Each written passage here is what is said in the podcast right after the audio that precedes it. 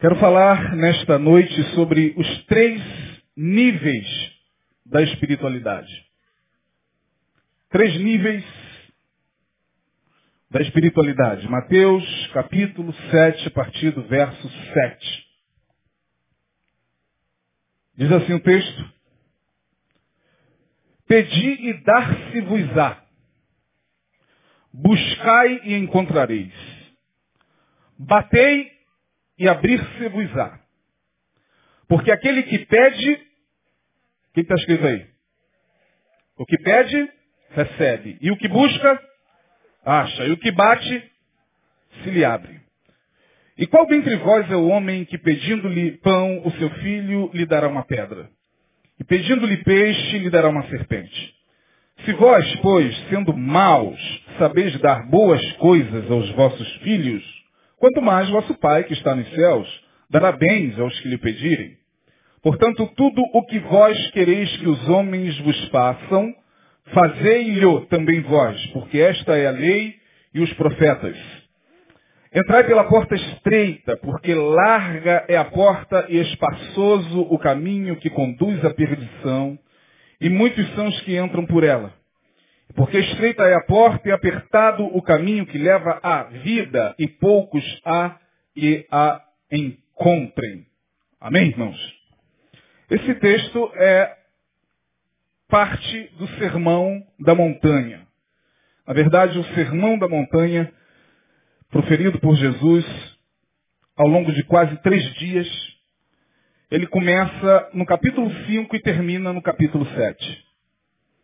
E o Sermão da Montanha é o código, o código de ética do Evangelho. Se nós temos o código de ética, o código moral da lei, que está no Decálogo, nos Dez Mandamentos, muito conhecido por todos nós, e que está lá em Êxodo, se não me engano, capítulo 20, quando Deus escreve com o seu dedo o decálogo, os dez mandamentos na tábua e as dá a Moisés, podemos afirmar que o sermão da montanha é o código de ética do Evangelho.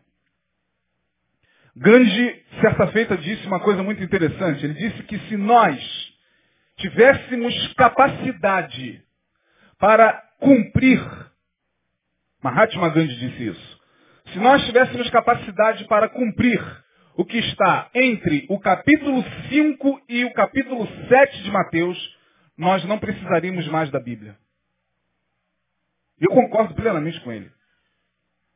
Ele disse, se você tivesse condições, se os cristãos tivessem condições de cumprir o que o Cristo falou do capítulo 5 ao capítulo 7 do Evangelho de Mateus, ou seja, se nós tivéssemos capacidade para cumprir nas nossas vidas o sermão da montanha, nós não necessitaríamos mais da, de todo o restante da Bíblia.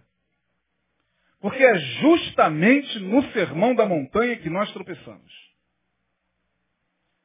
E aí nós lemos agora, no capítulo 7, a partir do verso 7, um texto interessante, que começa dizendo o seguinte, peça. É isso que está aí. Pedi e dar-se-vos-á. Portanto, pedir algo a Deus não é pecado. Segundo as palavras do próprio Jesus. Pedir não é pecado. Pedir, vou repetir, não é pecado. A gente precisa entender isso porque, dada a, a, a famigerada teologia da prosperidade e a forma como esta teologia se espraiou, se, se espalhou pelo país, e o que nós vemos na televisão, o que nós vemos de evangelho nos canais televisivos e, e, e nas redes sociais afora, uh, muitas vezes nós ficamos inibidos em chegar na igreja e pedir a Deus alguma coisa. Porque a gente fica pensando, meu Deus, eu não vou à igreja para pedir nada, eu vou para agradecer, eu vou para adorar, eu vou. Tá, tudo bem. Mas nós estamos lendo aqui palavras do Senhor Jesus que diz o seguinte, pedi e dar-se-vos-á. Bom, esse é o primeiro nível da espiritualidade, lembrando, meus irmãos, que no início aqui da reunião eu disse uma coisa que eu queria repetir. Espiritualidade é uma coisa. Religiosidade é outra. A maioria de nós não consegue separar isso. A gente acha que, porque estamos frequentando uma religião, seja ela qual for, evangélica, católica, espírita, ah, enfim, é, islamismo, enfim. A gente acha que pelo fato de estar frequentando uma religião, nós estamos praticando a espiritualidade. Nem sempre. Nem sempre. Há pessoas que estão há muito tempo na religião, mas elas nunca praticaram a espiritualidade. Nunca. Porque a espiritualidade é um caminho. Religião é um fenômeno social, cultural. O que é a religião? Um fenômeno social, cultural. Porque à medida em que as religiões estão inseridas numa sociedade, seja ela qual for, é, ela está sujeita à cultura desta sociedade. Portanto, religião é um fenômeno social e cultural. Espiritualidade é um caminho. Jesus não é religião. Mas Jesus teve uma religião. Que isso, pastor? Jesus foi religioso? Não, não estou dizendo. Ele foi religioso, ele não foi religiosista. Essa história de que Jesus não foi religioso, foi. A gente tem que quebrar alguns paradigmas de uma vez por todas, irmãos. Senão a gente fica repetindo como pessoas imbecis um monte de coisas que as pessoas vão falando e a gente não é capaz de mastigar, a gente não é capaz de entender, de pesquisar, de, de ver ali como é que as coisas se dão na palavra. Aí fica todo mundo falando que Jesus não tinha religião, que Jesus não é religião. E aí a gente acaba dizendo para os outros, eu não tenho religião. Tem. Quantos aqui são batistas? Levanta a mão. Quantos aqui são assembleianos? Tem alguém da Assembleia de Deus aqui? Tem alguém da Metodista aqui? Aí, ó. Tem alguém, sei lá, da Universal do Reino de Deus aqui? Da Casa da Bênção? É, Casa da Bênção não existe? Missionário Cecílio Carvalho Fernandes. Homem de Deus. Um grande homem de Deus. Portanto, nós temos religião. Quantos aqui são católicos? Levante a mão. Tem algum espírita aqui presente? Tem algum kardecista aqui? Nós temos religião, minha gente. Então vamos parar com essa ideia de querer vender uma imagem de que nós não somos religiosos. Sim, nós não somos religiosistas. Nós não estamos aqui para matar em nome da Igreja Batista Betânia. Nós não estamos aqui para apedrejar em nome da Igreja Batista Betânia. Nós não estamos aqui para afrontar as pessoas em nome da Igreja Batista Betânia. Nós não estamos aqui para sair pelas ruas e desafiar as religiões alheias como se a nossa fosse a melhor. Isso é religiosismo. Mas nós somos religiosos. Afinal de contas, quando você se insere numa comunidade religiosa, você passa a fazer parte daquele grupo. Ora, você se batizou. Quantos aqui se batizaram? Quantos aqui tomam ceia? Ceia e batismo são os dois ritos, são as duas ordenanças da Igreja Batista. Quais são as duas ordenanças batistas? Ceia e batismo. Portanto, nós frequentamos uma comunidade religiosa que tem ritos. Nós frequentamos uma comunidade religiosa que tem é, é, liturgia. Fique de pé. Adore ao Senhor. Vamos ficar de pé. Vire para o irmão ao lado. Senta. Isso é liturgia. Como é que a gente pode participar disso tudo e dizer eu não tenho religião? Da onde nós tiramos isso? Mas a gente vai repetindo sem parar. Ah, porque Jesus não é religião. Jesus não é religião. Mas Jesus teve uma religião. Segundo os historiadores e segundo os, os grandes pesquisadores da teologia e da história, Jesus foi fariseu, minha gente. Você sabia disso? Quantos não sabiam disso? Levante a mão. Olha. Jesus, se fosse designado como alguém dentro de um determinado grupo, ele seria fariseu. Porque somente os fariseus eram chamados de rabi. E quando ele tinha 12 anos, sua mãe lhe perdeu quando foi fazer o censo lá em Nazaré, se eu não me engano, e ficou alguns dias é, é, sem, sem ver Jesus, e quando lhe acharam, ele estava lendo a Torá no meio dos doutores, no meio da sinagoga farisaica. E quando você lê a palavra, você vai ver que Jesus o tempo inteiro entra na sinagoga. Estando ele na sinagoga no dia de sábado, estando Jesus no templo, ensinando ele no templo, saindo Jesus do templo, entrando Jesus na sinagoga no dia de sábado. Então Jesus era igualzinho a mim e a você. Essa história de que, olha, esse negócio de ficar indo para a igreja, e Deus não quer isso não. De onde a gente tirou isso? Tudo bem. Algumas pessoas se aproveitam desse, dessa ideologia para justificarem o seu cansaço, o seu enfado com a igreja. Aí é outra questão. O cara está cansado disso aqui, que ele se afaste. Ninguém é obrigado a frequentar a igreja. Porque chega um momento que determinados, grupos religiosos cansa mesmo a nossa beleza. Não dá. Tu tem que vazar dali, senão você adoece, você vai parar no pinel.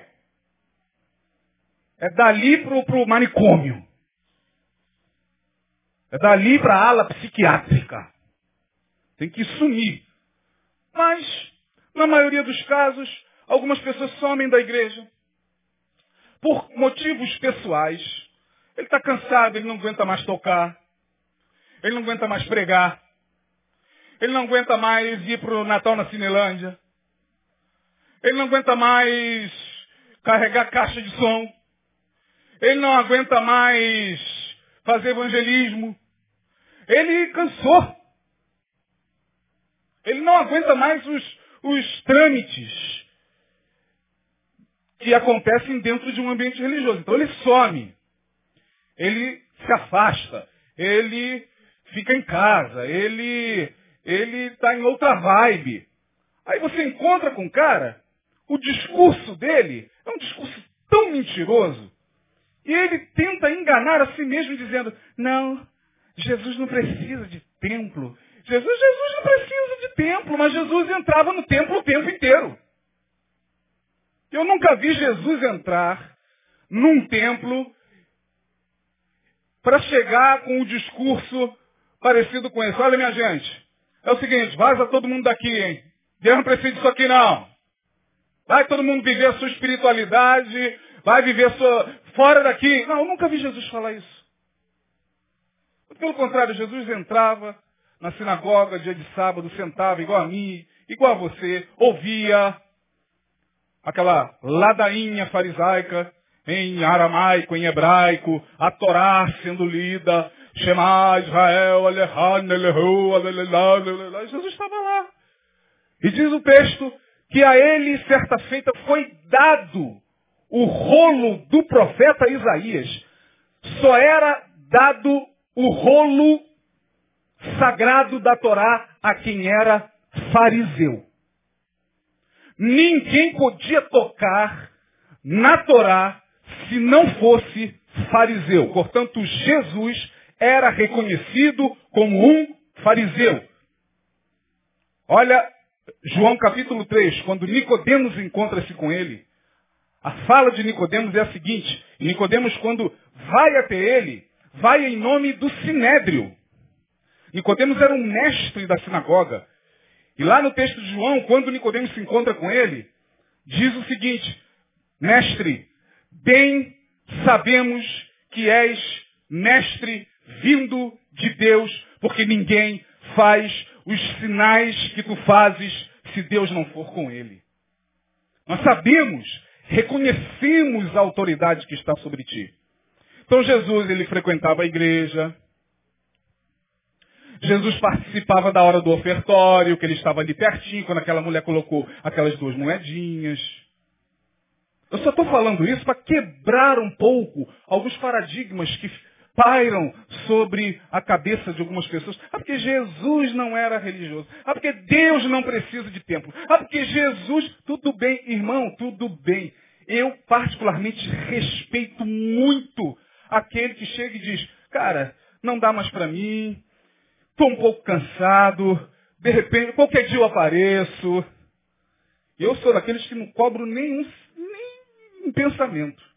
Eu canso de me encontrar com gente que já passou. Minha gente, eu estou aqui desde 2000. São 16 anos. O que já passou de gente por essa igreja não está na história da igreja evangélica brasileira. É muita gente que chega, mas muita gente também que vai cansando, vai, vai para as outras igrejas. É engraçado quando a gente está na rua, no shopping, na feira, no mercado, alguns deles passam por nós, como se nós, pastores, fôssemos cobrar alguma coisa. Alguns viram até a cara. Eu falei, gente, que isso? Eu fico até olhando para mim, será que eu estou. Sei lá, virei um alienígena? Porque o cara passa porque ele não está frequentando a igreja. Aí quando não tem jeito, ô oh, pastor, Vou aparecer lá, hein? Oh, Domingo tá lá. Não tem, não não, irmão, fica tranquilo. Isso, que isso, gente? Calma. Mas eu tô lá, domingo. O cara fica nervoso. Que isso, gente? Cada um vive a vida que melhor lhe convier. Cada um dará conta de si mesmo a Deus. Mas voltando para o texto, por que, que eu estou falando isso? Porque a espiritualidade, sim. A espiritualidade, ela vai além da religião. Espiritualidade vai além disso aqui. Espiritualidade vai além dos ritos. Ela não ignora. Ela não destrói os ritos. Ela não acaba com a importância da reunião cultica. Não. Mas ela vai além disso. A proposta de Jesus foi uma proposta de espiritualidade. Por isso que Jesus não era compreendido entre os fariseus, porque a fala dele era uma fala que ia além da religião que havia se tornado fria, extremamente litúrgica, é como se, se Deus só se manifestasse naqueles ritos judaicos do Antigo Testamento. É como se Deus ficasse preso àquela oração lá de Deuteronômio 6. Ouve, ó Israel, o Senhor teu Deus é o único Senhor. Aí ficavam os judeus assim, até hoje eles pegam lá e ficam em frente ao muro de Jerusalém assim. É, não, Jesus ele veio trazer uma proposta nova para a vida espiritual. Ele veio trazer vinho, o quê? E ele disse, não se deita vinho novo em odres velhos, porque se o vinho novo é, for colocado em odres velhos, o odre vai se romper. O odre era a religião judaica, velha, caduca. Por isso que ele dizia o tempo todo, ouvistes o que foi dito na lei, eu, porém, o que? Vos digo. A diferença de quem serve a Jesus, a diferença daquela época, a diferença de hoje é a seguinte, minha gente. Muita gente daquela época tinha amor à lei. O amor o fariseu tinha amor? Muito amor. Mas amor à lei. Amor ao que Moisés disse. Amor ao que estava escrito na lei. Jesus, ao contrário, ele veio trazer a lei do amor. Portanto, o amor à lei é a religião. A lei do amor é a espiritualidade. E não há nenhum problema de você pedir a Deus. Afinal de contas, se eu não pedir a Deus, eu vou pedir a quem? Ao Beuzebu? Ao diabo? Não, ao diabo peça os seus súditos.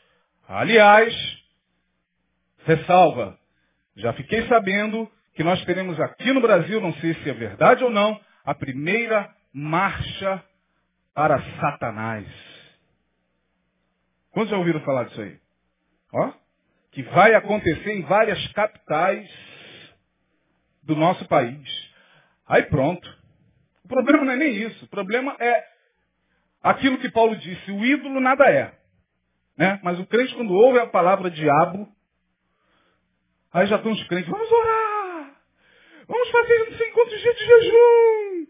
Meu Deus! Jesus! Aí os caras já atingiram o seu objetivo, não precisa nem mais fazer a marcha.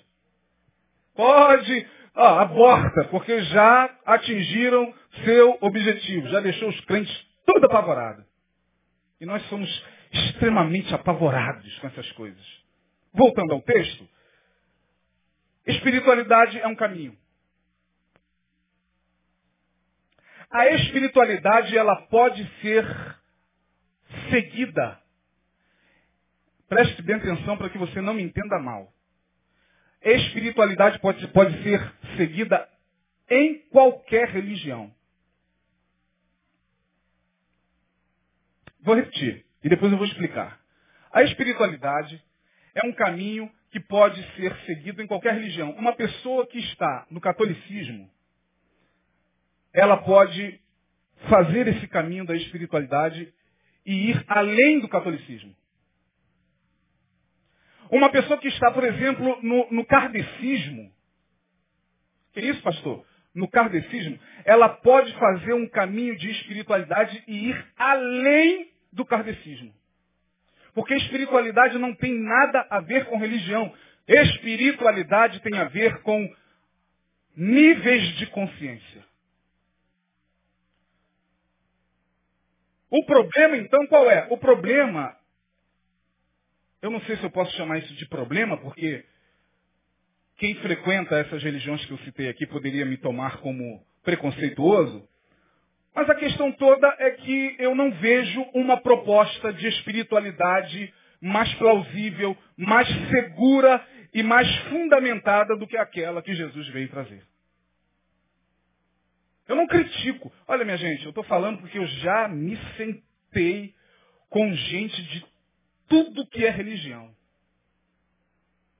Eu já estive diante de monges budistas que quando abriam a boca eu tinha que ficar calado. Calado. Que é isso, pastor? Deu um mole pro diabo? Não.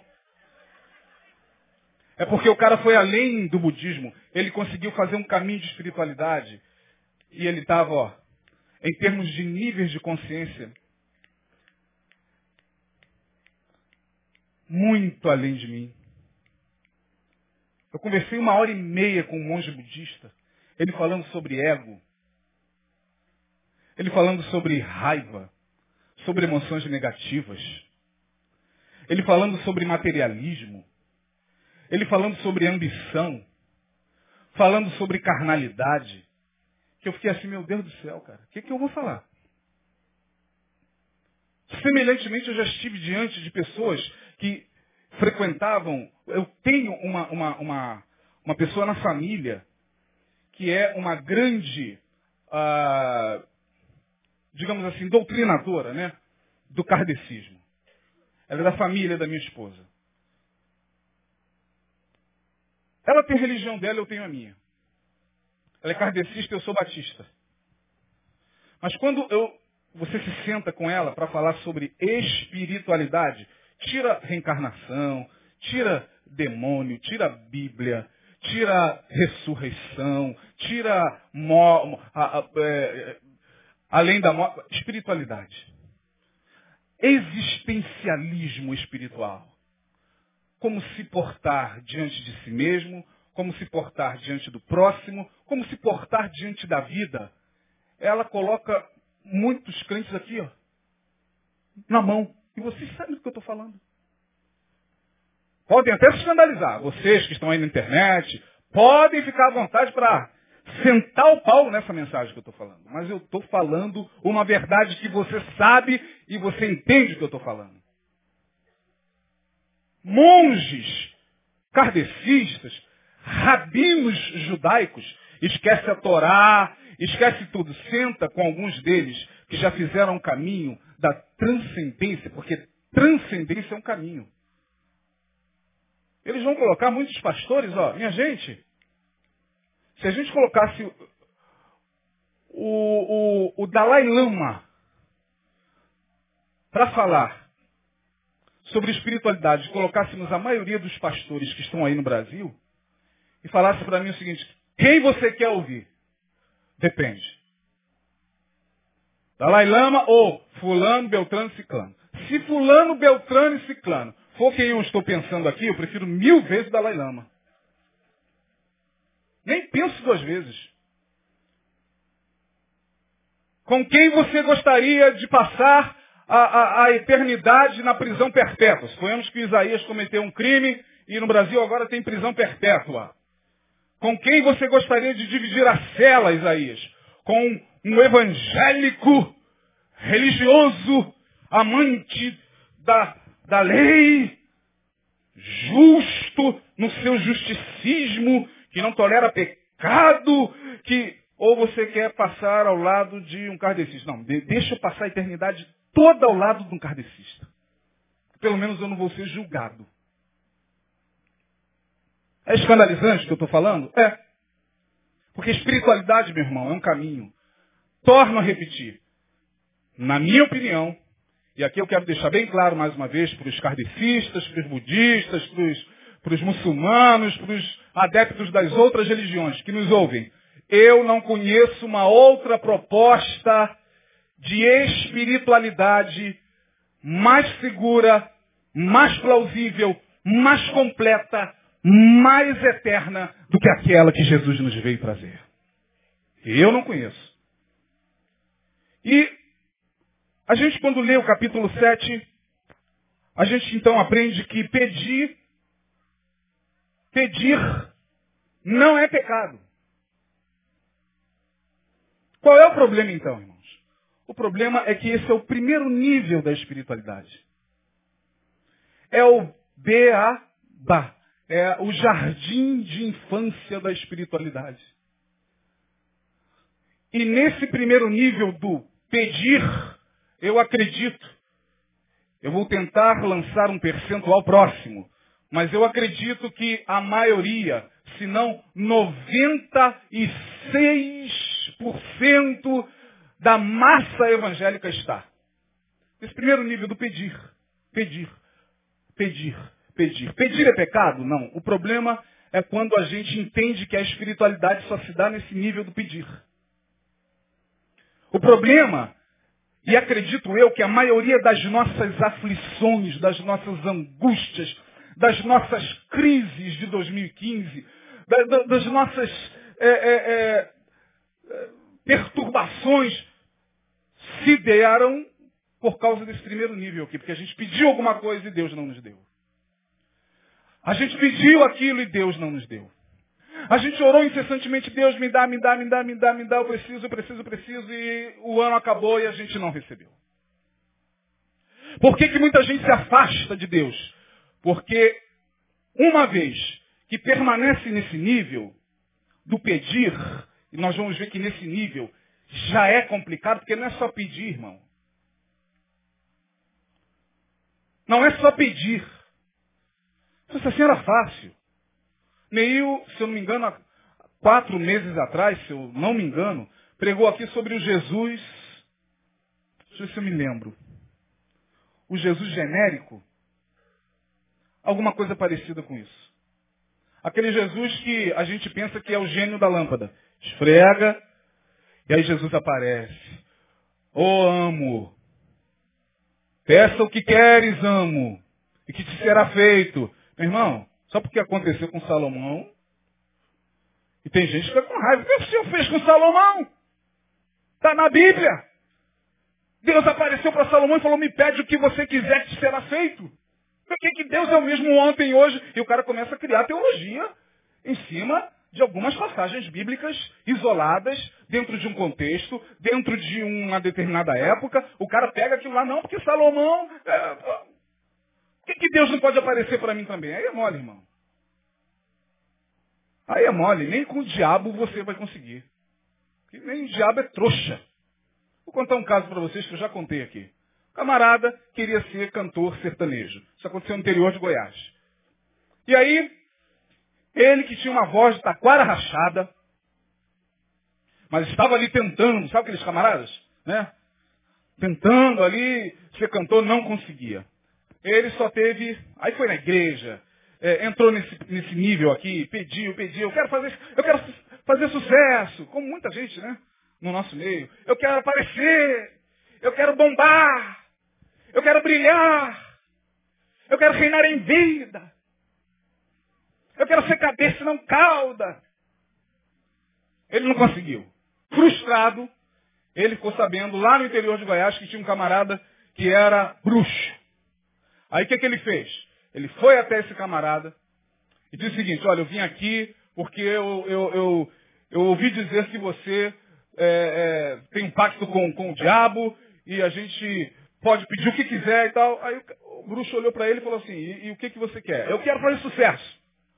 Eu quero cantar e ficar famoso igual o, o Jorge Mateus, o, o João Santana, João não, como é que é? O Luan Santana, e eu quero ser um desses caras aí, Chitãozinho Chororó. Aí o bruxo olhou para ele e falou o seguinte, o que, que você está disposto a dar para o diabo? O que você pedir? Ele, o que eu pedir? O que você pedir? Você tem filha? Tem, minha filha tem quatro anos. Isso aconteceu. Você pode pesquisar depois aí que você vai achar na gente. Minha filha tem quatro anos. Eu quero a sua filha. Já, pacto é pacto. Ele, está fechado. Você vai dar a sua filha? Vou, vou dar. Ok. Eu tenho que conversar com a minha mãe, sabe como é que é, né? A, a avó e tal. Então amanhã você você volta e vê o que, que você decide. Ele chegou em casa, mãe, é o seguinte, contou tudo para a mãe, e eu agora vou fazer sucesso, mãe, mas o diabo me pediu a minha filha, a neta da mulher. A velha olha pro, pro filho e diz o seguinte, meu filho, se é para o teu sucesso, vamos levar a menina. Eles pegam a menina, levam no dia seguinte até o bruxo. Aqui está, seu bruxo. O bruxo pega a criança na mão, olha para eles e diz o seguinte: Vocês acham mesmo que eu iria sacrificar uma pessoa inocente por causa da ganância de vocês?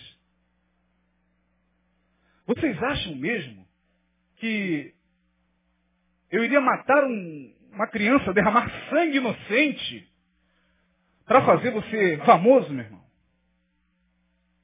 A partir de hoje, há uma maldição sobre a tua vida e há uma maldição sobre a vida da tua mãe. Essa criança é inocente. Bom, resultado, o cara ficou doido, a mãe ficou perturbada, internada no hospital psiquiátrico, ele ficou maluco. Por quê? Porque no afã de pedir, as pessoas elas ficam cegas de tal maneira, porque está escrito aqui, pedir, pedir, dar-se-vos-á. Bom, no afã de pedir, as igrejas estão enriquecendo, os pastores estão cada vez mais ricos. E os pastores que ficam ricos, eu não os culpo sozinhos. Ah, porque tem muito pastor safado. Ah, porque tem muito pilantra. Ah, porque tem um. Sim, sobre eles recairá maior juízo. Tiago capítulo 3. Muitos de vós não sejam mestres, sabendo que receberão mais duro juízo. Então, é verdade. São enganadores, são lobos devoradores. Tá, mas, igual ou pior do que eles, são aqueles que estão lá com ganância. E dão tudo para alcançarem a bênção. Oséias, o profeta, é só você abrir na sua Bíblia aí você vai ver. Oséias capítulo 4, se eu não me engano, versículo 6, não diz, assim como é o sacerdote, assim é o povo. Não, diz, tal como é o povo, assim é o sacerdote. É muito mais sério do que você imagina, irmão. Essa história de que, não, porque assim como é, é o pastor, assim serão as ovelhas. O profeta Oséias, você pode abrir na sua Bíblia aí, capítulo 4, verso 6. Assim como é o povo. Porque só tem aquele enganador lá, porque aquele enganador sabe do que você quer. Sabe que você quer ficar rico igual a ele. Sabe que você quer alcançar aquela casa própria igual a ele sabe que você quer andar naquele jatinho igual a ele, sabe que você quer aquela casa de praia igual a ele, sabe que você quer aquele carro suntuoso igual a ele. Eles sabem. Por isso que eles criam muitas e mirabolantes facetas para aprender. É só você parar para analisar. Ah, tadinha, as ovelhas estão sendo enganadas. Ah, irmão, já passei desse tempo, hein? São poucas ovelhas que estão ali dentro desses lugares sendo enganadas. A maioria quer ser enganada. A maioria está atrás do produto. No dia que a Igreja Batista Betânia não atender mais às expectativas de mercado, vocês vão sair daqui e vão correr para o outro lado da esquina. Qual é o produto daquele outro lado da esquina? Ah, o produto lá está melhor, hein? E ultimamente o produto lá da, da, Betânia está muito bom, não. Aquele púlpito lá, e deu uma, uma, Qual é o produto agora? O produto agora é lá no final da Piraquara. Rapaz, tem uma igreja lá que olha, é produto. As pessoas vão migrando de igreja para igreja atrás do produto mercadológico. Não é atrás da espiritualidade. Por isso que no pedir, elas se enlaçam e caem exatamente na palavra de Tiago, capítulo 4, que diz, vocês pedem e não recebem, porque vocês pedem mal para gastar em vossos deleites. Espiritualidade não tem nada a ver com, ó oh Deus, me faça ganhar na loteria, Senhor. Ó oh Deus, tua palavra diz, pede e vos será dado. Está escrito. E a gente usa a Bíblia como justificativa da nossa ganância. Não é bem assim, querido. Até para pedir você tem que ter sabedoria. Como é que eu vou dobrar os meus joelhos como muito crente maluco, doente emocionalmente? Faz por aí, vai para o monte, pedir a Deus para que a esposa daquele irmão com quem ela quer ficar morra para ela casar com o irmão. Ó oh, Deus, mata, Senhor. Oh, aleluia, aleluia, aleluia, aleluia. Veja o nível da esquizofrenia. Aleluia, aleluia, Senhor, louvado seja o teu nome, mata, Senhor, leva, Senhor, oh glória, oh Jesus, estou sentindo a presença de Deus aqui, aleluia. Aí vem um outro esquizofrênico, eis que eu vos digo, eu vou ouvir as tuas orações. Meu Deus, meu Deus, meu Deus. Esquizofrenia pura. Psicose pura no nosso meio.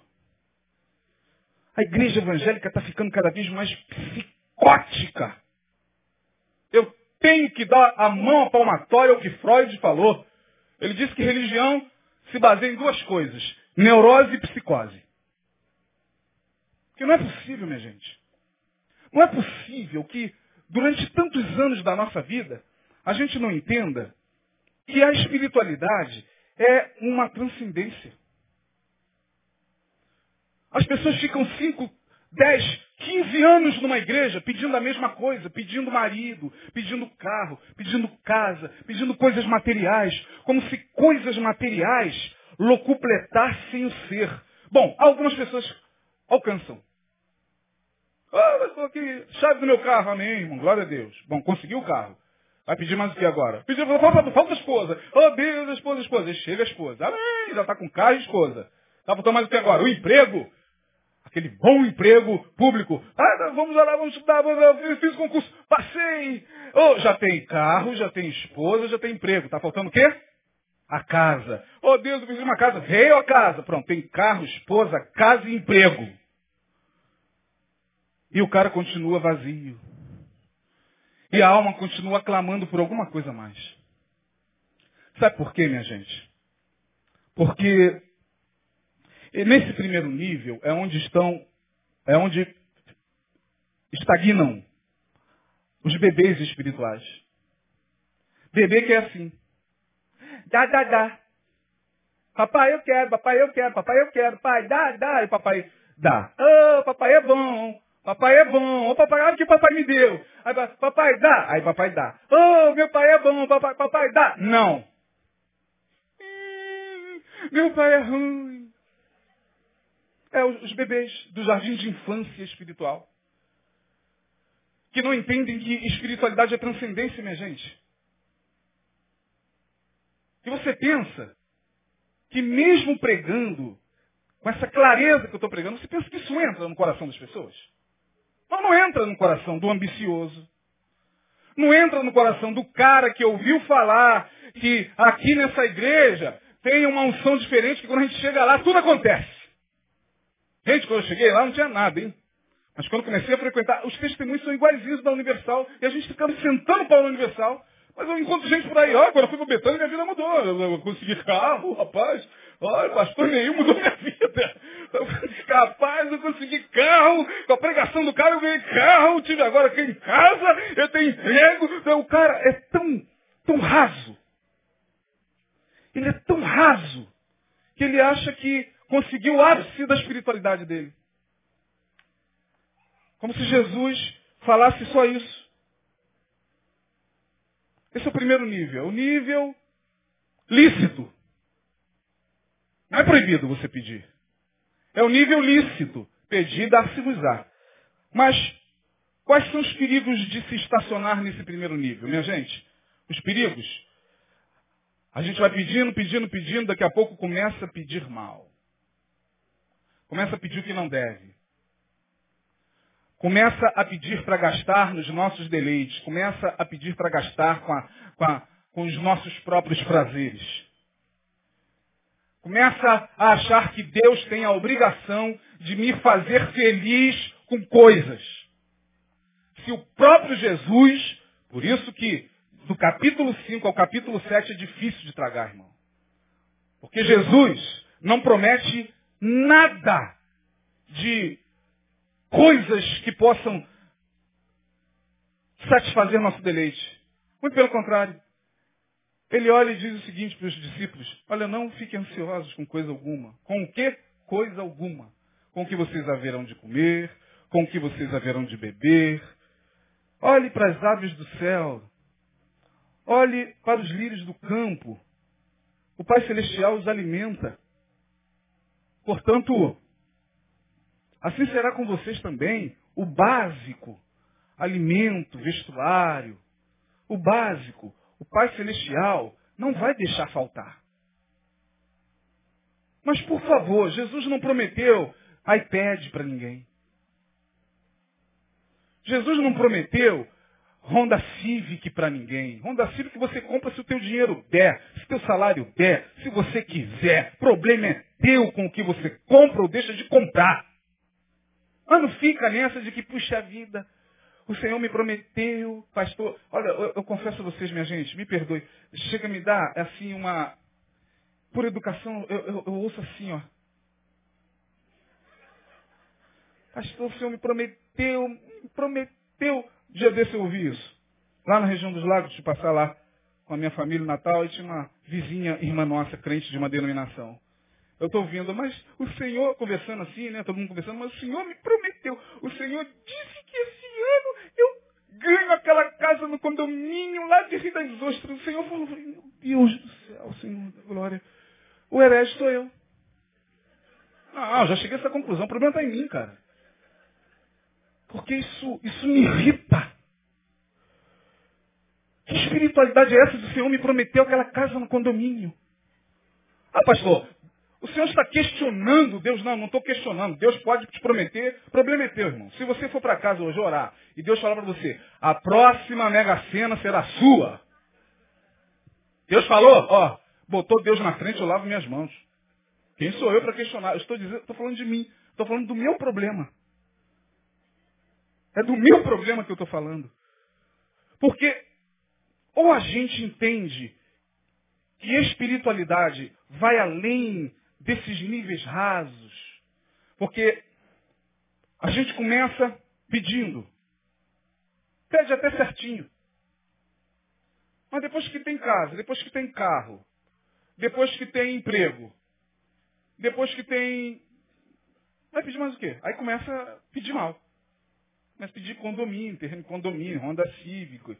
É, o Senhor me prometeu uma casa nos Alpes, suíços. É, vou orar agora para o Senhor me dar uma casa de inverno lá em Petrópolis. A gente começa a se enrolar. Porque a gente tem que continuar a pedir.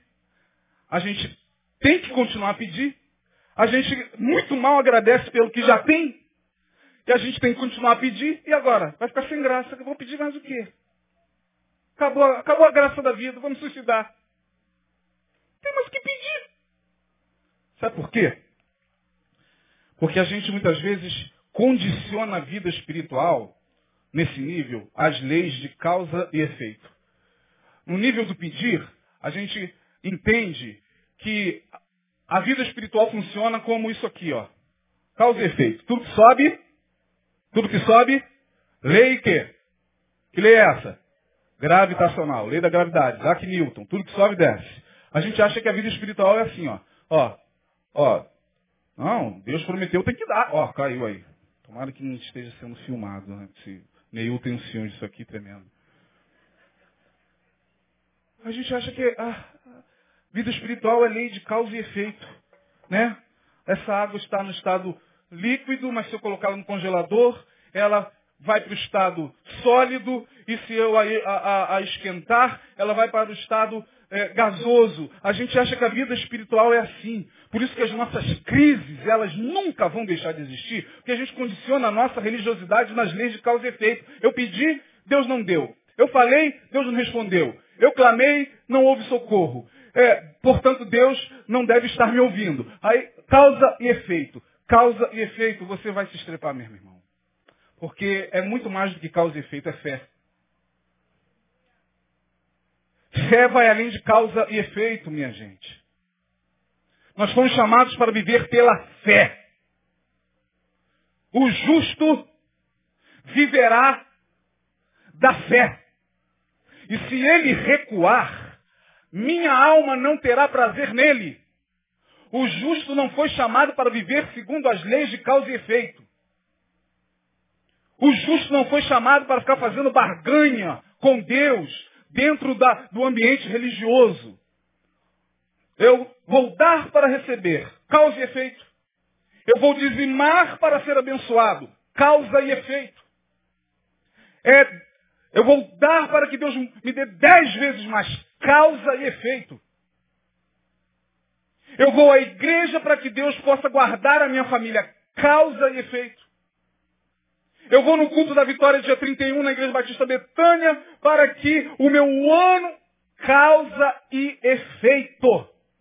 Nós não fomos chamados para viver assim, fomos chamados para viver pela fé.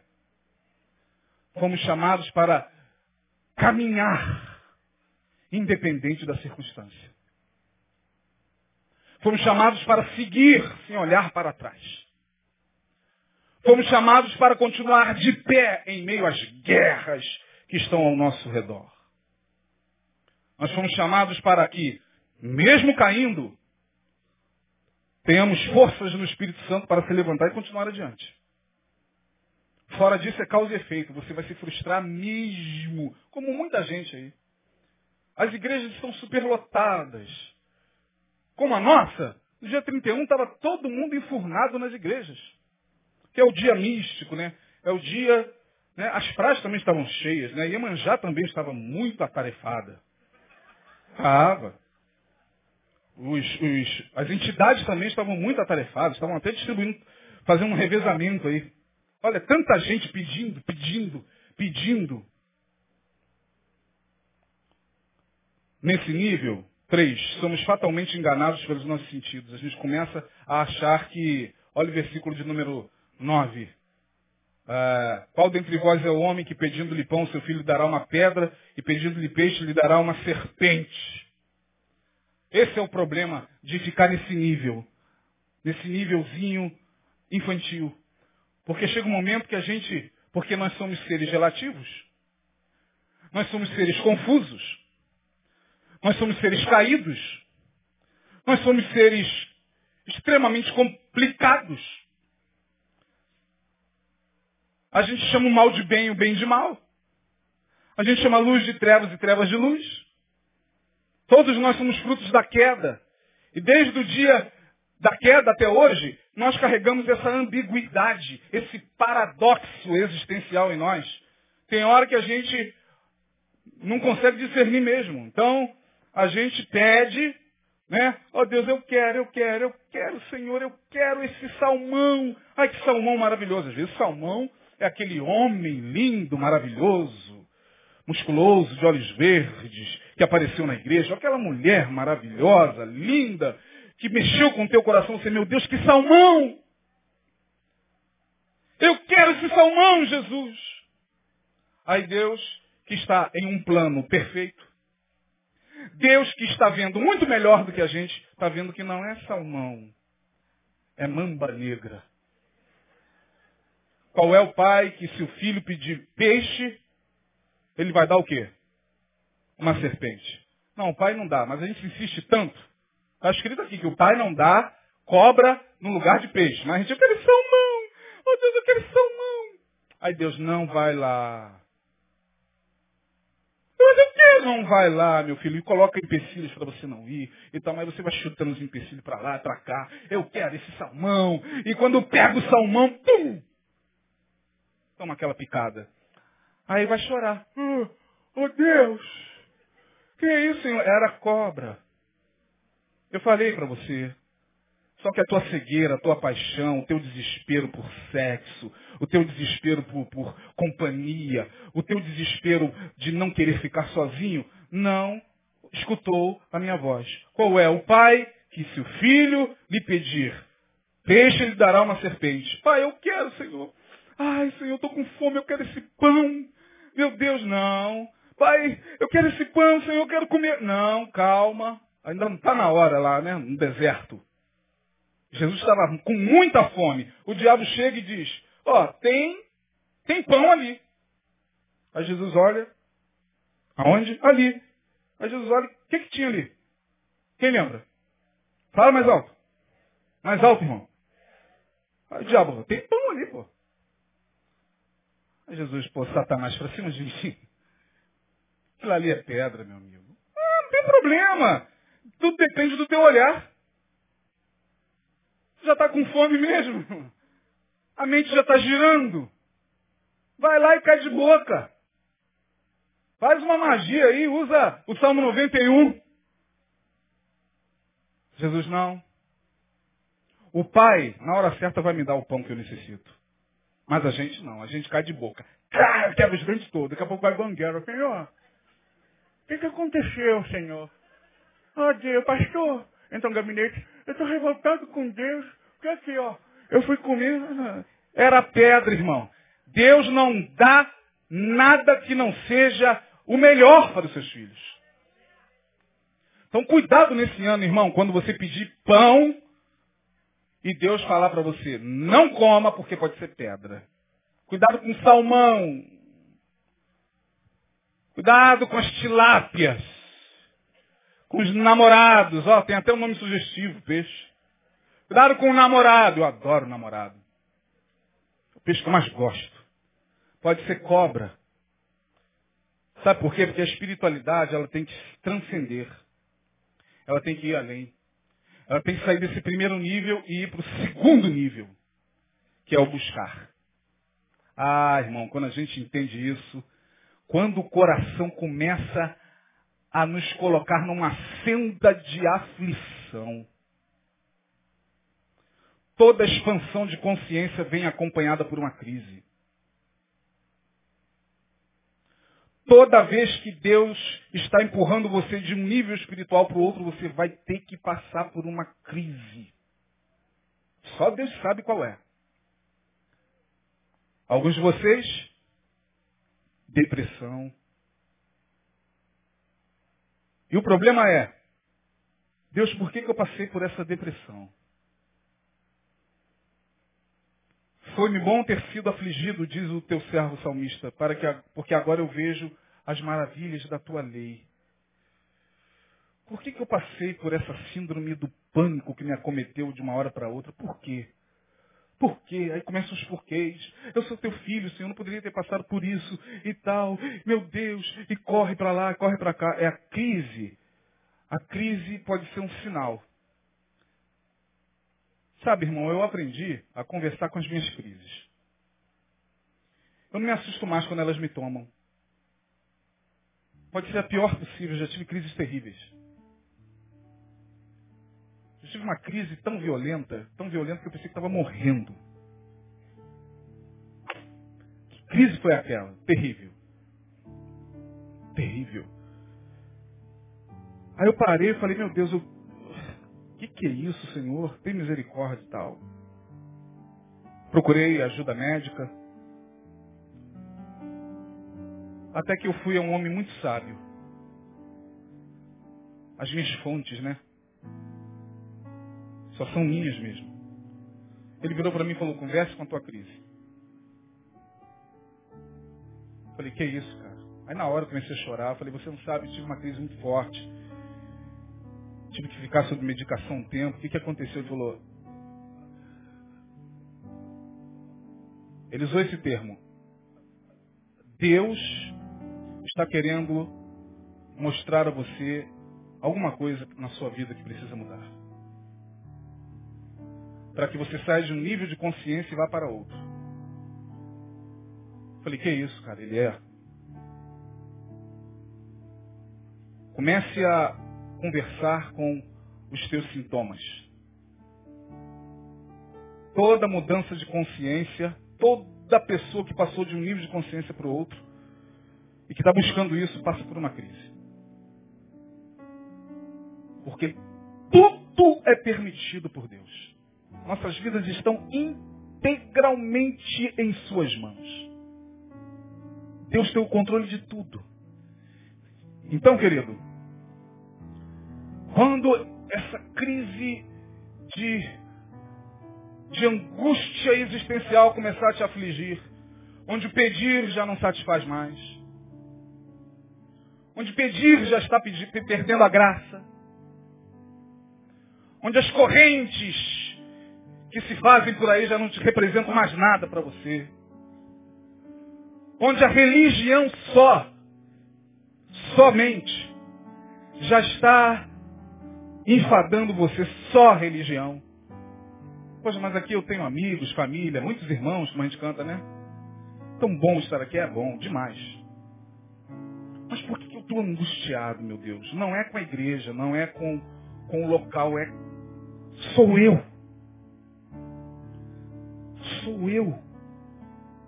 Eu não consigo mais dobrar os joelhos para ficar pedindo nada. Eu está na hora de você então começar a pensar na transcendência para o outro nível, que é o nível do buscar.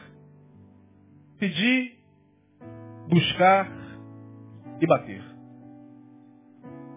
Quando a gente começa a buscar a Deus, e a palavra diz, buscai ao Senhor enquanto o quê? Se pode achar. Invocai-o enquanto ele está perto nós ainda temos chance de buscar a Deus. E Deus está ávido para se revelar a nós. Deus, nas minhas crises, esquece a crise, converse com a crise. Não é se acostumar com ela, não. Mas é entender que é o processo. Crise vem de crisálida. A palavra crise vem de crisálida. Crisálida é aquele processo que você já sabe, que tem a ver com a lagarta se transformando em borboleta. Portanto, Na próxima quarta-feira, se Deus assim nos permitir, nós vamos falar desse segundo nível, do buscar. Porque, minha gente, se a gente ficar só nesse primeiro nível, o ano vai começar, é, o que, que você quer de Deus? Não, você pode pedir o que você quiser pedir e dar-se-vos-á. Ninguém está criticando você aqui porque você está pedindo ou vai pedir isso ou aquilo. Saiba que no caminho da espiritualidade só isso não basta. Tem muito mais águas para rolar do coração de Deus para a gente. Mas a gente vai ter que buscar. Temos que buscar. É a senda. A senda do peregrino. É a senda. A senda é o caminho, né? É o caminho que você faz na busca desse encontro. Ah, mas eu já tive encontro com Jesus. É, naquele dia que você se converteu, se batizou. Tá. Na religião você já entrou. Amém. Glória a Deus. Estou falando do buscar. Do buscar. Quantos querem buscar a Deus aqui? Então receba essa palavra. Quarta-feira que vem nós estaremos aqui. Amém? Vamos ficar de pé. Fica de pé.